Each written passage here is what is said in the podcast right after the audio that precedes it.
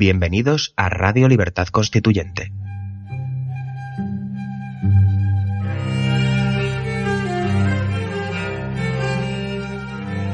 Están escuchando Pasiones de Servidumbre, un programa de la serie Nuestros Fundamentos.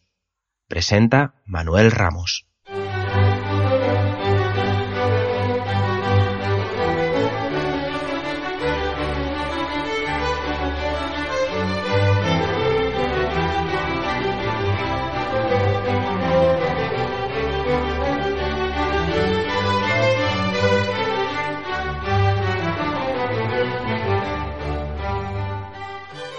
Bienvenidos, mi nombre es Manuel Ramos y comenzamos un nuevo programa de la serie Pasiones de Servidumbre, dentro de la sección Nuestros Fundamentos que se emite aquí en Radio Libertad Constituyente, una radio hecha eh, por eh, ciudadanos asociados dentro de, la Asociación Cultural MCRC, los movimientos, el Movimiento Ciudadano hacia la República Constitucional, y que pretende pues eh, seguir analizando pues la obra eh, de, eh, en este caso, Antonio García Trevijano, eh, en concreto Pasiones de Servidumbre, tratando de desentrañar la obra de este pensador que tenemos aquí en España, que está completamente apartado de la esfera pública en los medios de comunicación y en el trato del mundo cultural, pues porque es una persona que lleva décadas eh, defendiendo la libertad eh, política colectiva y eso implica pues eh, reventar totalmente los cimientos de este régimen de poder en el que vivimos. Los amantes de la libertad, los que queremos democracia en España, seguimos las obras que él nos ha dejado y que nos deja afortunadamente hoy día a sus 90 años y eh, bueno, también vemos que, que, apunta a obras eh, anteriores que tenemos que, que, que, tenemos que repasar y que tienen que repasar todos aquellos que quieran saber lo que es la libertad política colectiva, que ya digo, en este caso, en el libro Pasiones de Servidumbre, analizamos eh, pues pasión por pasión, y en este caso descendemos hacia esa pasión de parcialidad. Una pasión de poder que, nos trata en este capítulo. Bueno, los que me suelen escuchar en estos audios saben que yo no suelo, bueno, pueden intuirlo, ¿no? No, no suelo leer eh, mis intervenciones en estos programas, pero en este caso voy a hacer una excepción. Voy a hacerla porque mm, creo que de las mismas eh, palabras, del mismo, de la misma literalidad del texto, se pueden desprender muchos prejuicios que se tienen precisamente sobre la persona de Antonio García Trevijano, a la que se suele acusar normalmente de ser una persona de derecha. Pues bien, voy a leer textualmente cómo comienza este capítulo. Cuando la, la, propiedad y el contrato son capitanes de la justicia y tenientes del orden público, cuando los galones de la riqueza determinan el estado civil, cuando los derechos adquiridos ponen coto a la libertad de acción pública, cuando la información y la opinión se someten a intereses empresariales entregados al favor del poder, cuando las privatizaciones y los mercados se hacen leyes del Estado, entonces ya no puede haber más libertad que la de esperar y respetar lo establecido. La política se transforma y sólo si es honesta en administración de bienes públicos. Este señor habla aquí de la propiedad, de los mercados, de, de, lo, de los derechos adquiridos que están subordinados por, el dinero y que comprometen a la acción pública dependiendo de... Esto lo podría haber escrito cualquier persona que se diga de izquierda, pero perfectamente. Y sin embargo lo defiende Antonio García Trevijano. Y lo dice en este capítulo hablando precisamente de los partidos clásicos de izquierda. ¿Por qué puede decir esto García Trevijano? Pues porque es libre, porque puede perfectamente defender la idea, o mejor dicho, la postura, o puede hablar y puede tener una opinión concreta sobre un asunto concreto con total libertad y criterio, en este caso. La cuestión es, ¿qué diferencia a una persona que aparentemente pueda, eh, según los estereotipos de hoy en día, eh, hacer creer que es de derecha, decir estas cuestiones completamente de izquierda. porque es una persona que defiende la libertad política colectiva, lo que no hay en España. Afortunadamente existen muchas personas que piensan de una manera independiente, que tienen esa libertad de pensamiento y que evidentemente en una república, en una democracia formal, pues serían eh, en personas completamente de referencia, porque tendrían esa voz que hoy día tapan precisamente porque es libre, porque no se acomoda al consenso político, porque eh, eh, precisamente propugna esa libertad.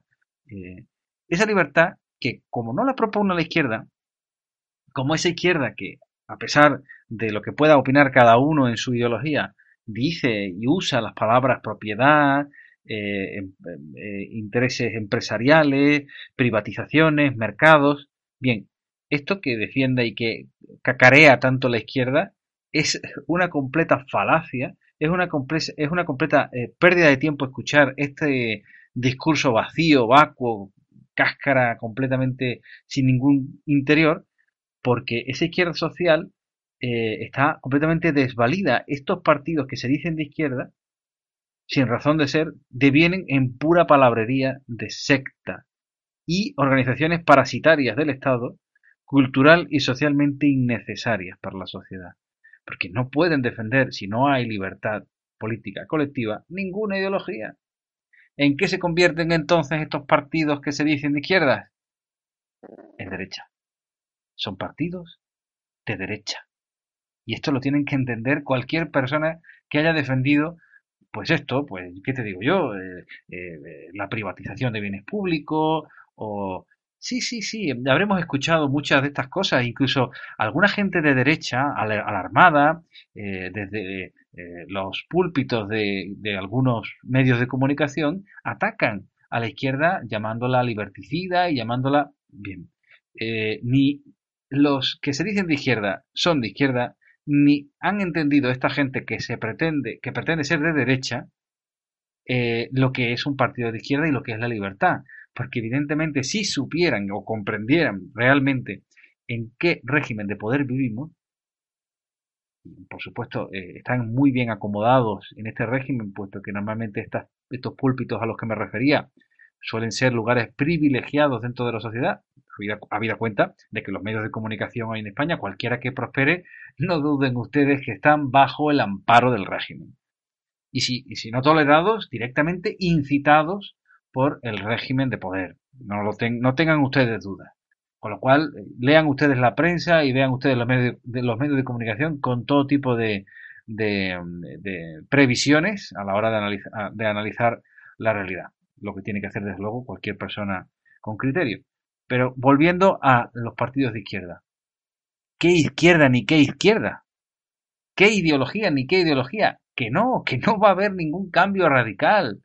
Cualquier partido que se encarame en este régimen de poder, ya sea Podemos o ya sea cualquier neofacha con, con un discurso que pueda ser pretendidamente de derecha, se va a adaptar al consenso de una manera visceral, porque le va la vida en ello, el régimen de poder se encarga precisamente de disipar cualquier tipo de ideología, cualquier tipo de parcialidad de la sociedad civil.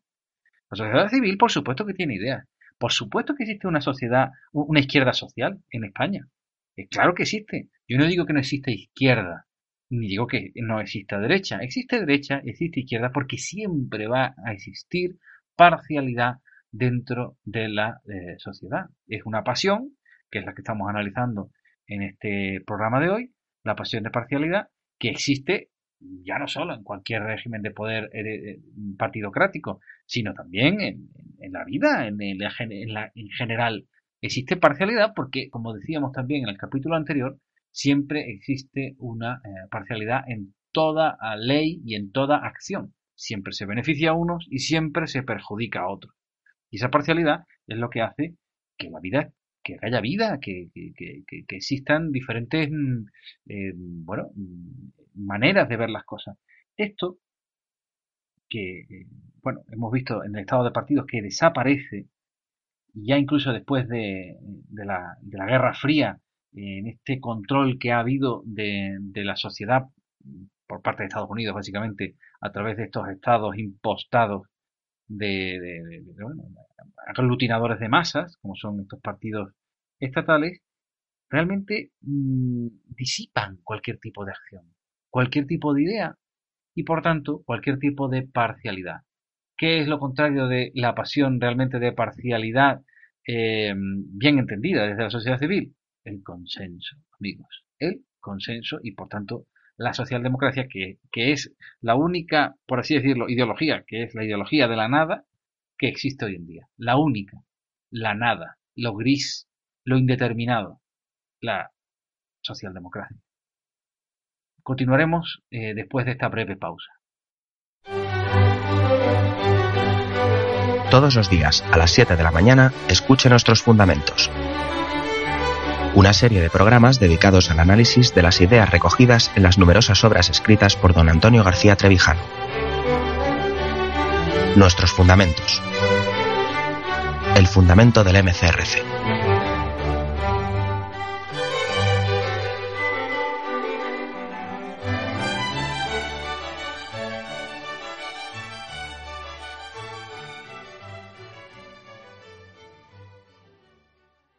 Bien, volvemos eh, a la pasión de parcialidad, centrándonos precisamente en este primer enfoque que, he querido sacar de la, literalidad del texto de, Pasiones de Servidumbre, precisamente analizando, eh, pues esto, unas, unas ideas que define Trevijano completamente de izquierda.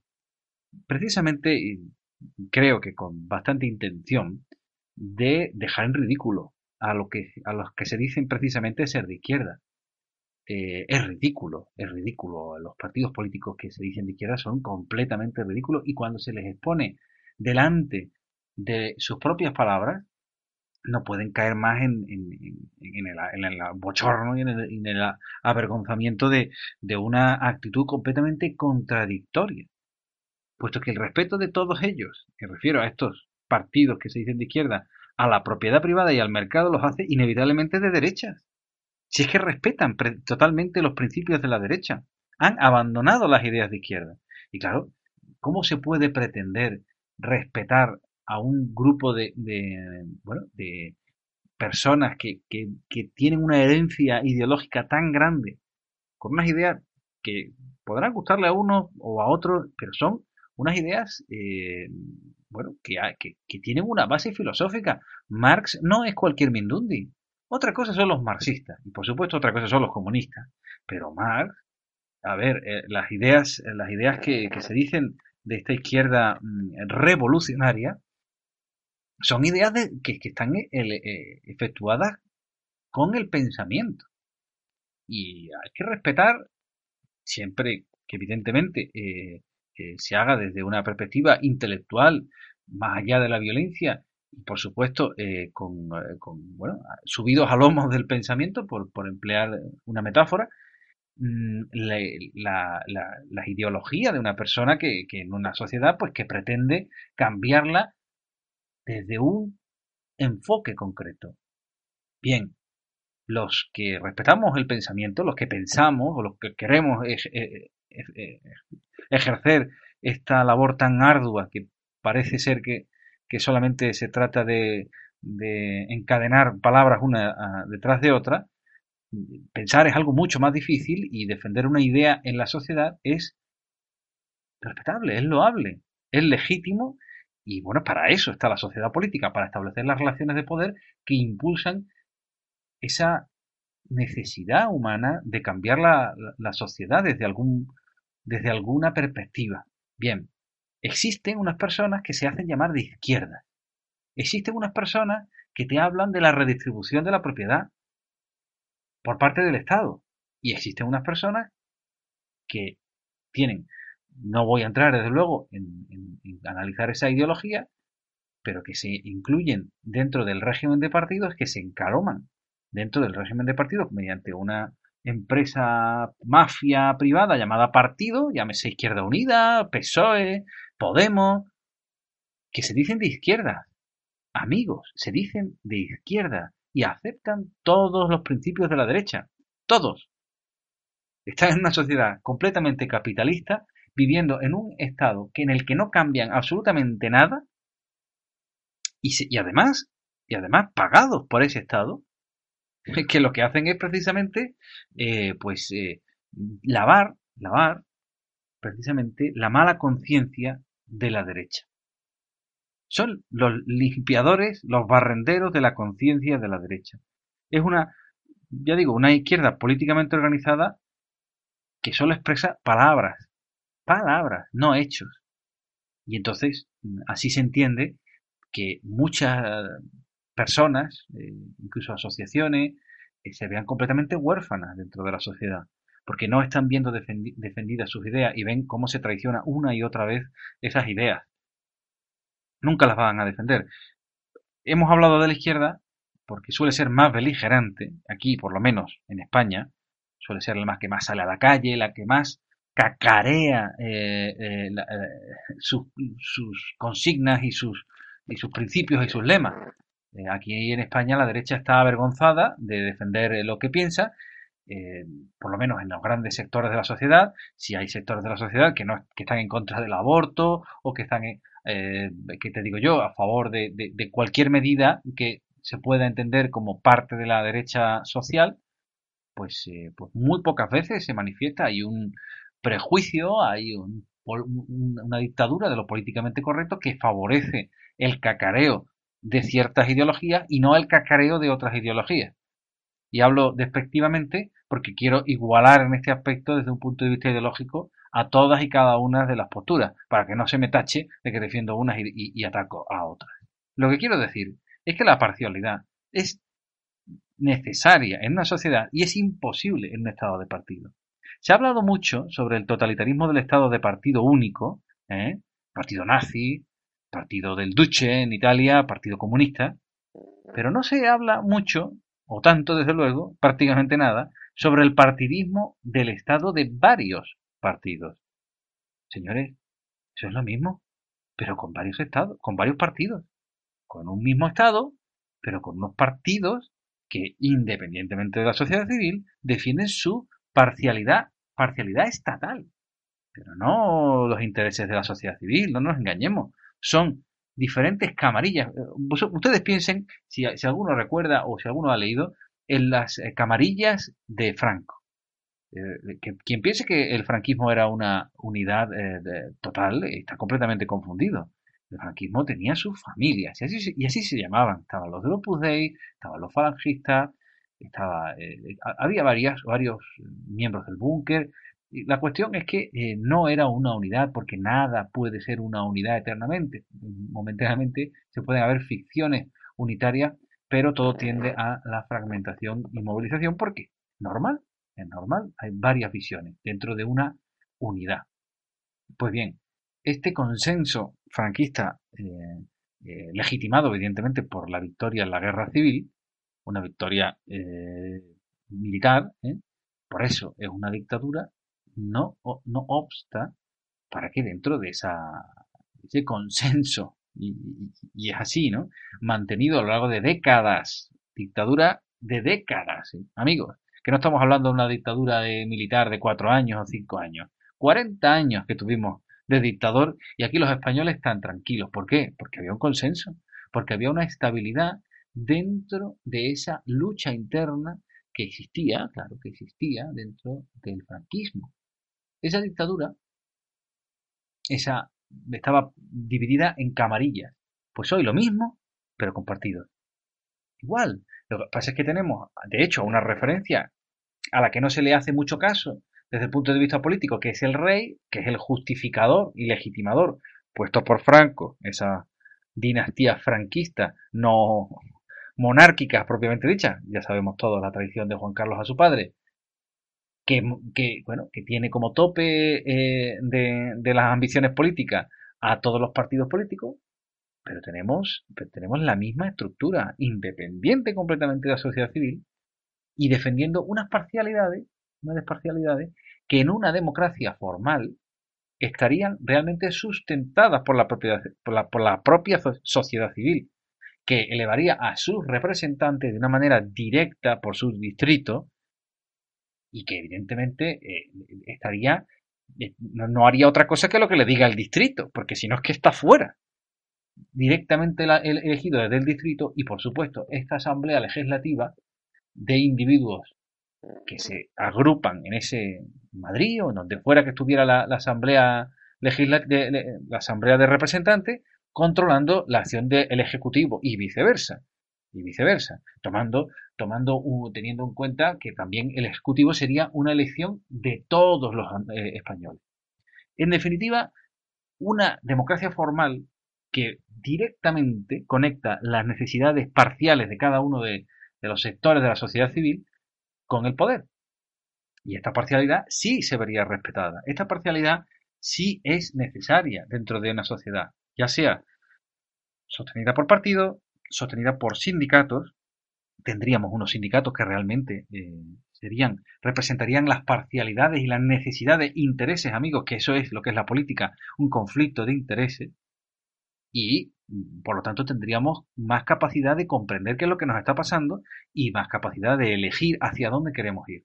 Mientras tanto, estamos en manos de los dictadores de partido, que cada uno de ellos eh, confunde su necesidad y su interés, su, parcialidad con la parcialidad de toda la, sociedad y pues no tenemos otra alternativa que este totalitarismo, este, esta falta de elección y pues seguiremos hasta que queramos eh, mediante la abstención eh, y la, eh, la, conquista de la hegemonía cultural vencer a, esta farsa que nos han vendido como democracia y que no tiene ni un pelo de democracia. Empiezan a hablar de eh, pues eh, libertades, de la constitución que nos hemos dado, de la, de la fiesta de la democracia, lo mismo que pues lo que comentábamos al principio. Un partido de izquierda hoy puede perfectamente decir lo que le dé la gana porque no tiene ningún compromiso. Nadie está comprometido. Por lo tanto, no hay parcialidad más allá de la del Estado, que es la que, como Juan Palomo, yo me lo guiso, yo me lo como y nosotros ni lo olemos. Eh, en fin, solo me queda seguir animando a todos los defensores de la democracia a que deslegitimen en todas y cada una de las maneras que puedan, principalmente, evidentemente, con, el voto, con la abstención de, este régimen de partido y la, eh, el, convencimiento a todos los ciudadanos y amigos y familiares que tengamos al, al lado de que, bueno, de que necesitamos separación de poderes, necesitamos representación, necesitamos libertad política y esto solo lo conseguiremos, desde luego, eh, acabando con este régimen de partido que eh, nos ha olvidado completamente a los ciudadanos y que nos, nos mantiene en este pozo sin que podamos decidir qué es lo que queremos para nuestro querido país que es España. En fin, solo me queda agradecerles eh, la escucha y emplazarles a la próxima semana donde veremos otro capítulo de Pasiones de Servidumbre. Muchísimas gracias, un abrazo cordial.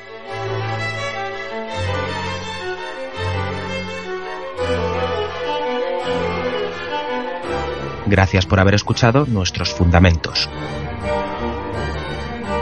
No olviden visitar la parrilla de programación en la nueva página web del Movimiento de Ciudadanos hacia la República Constitucional, en la dirección www.mcrc.es.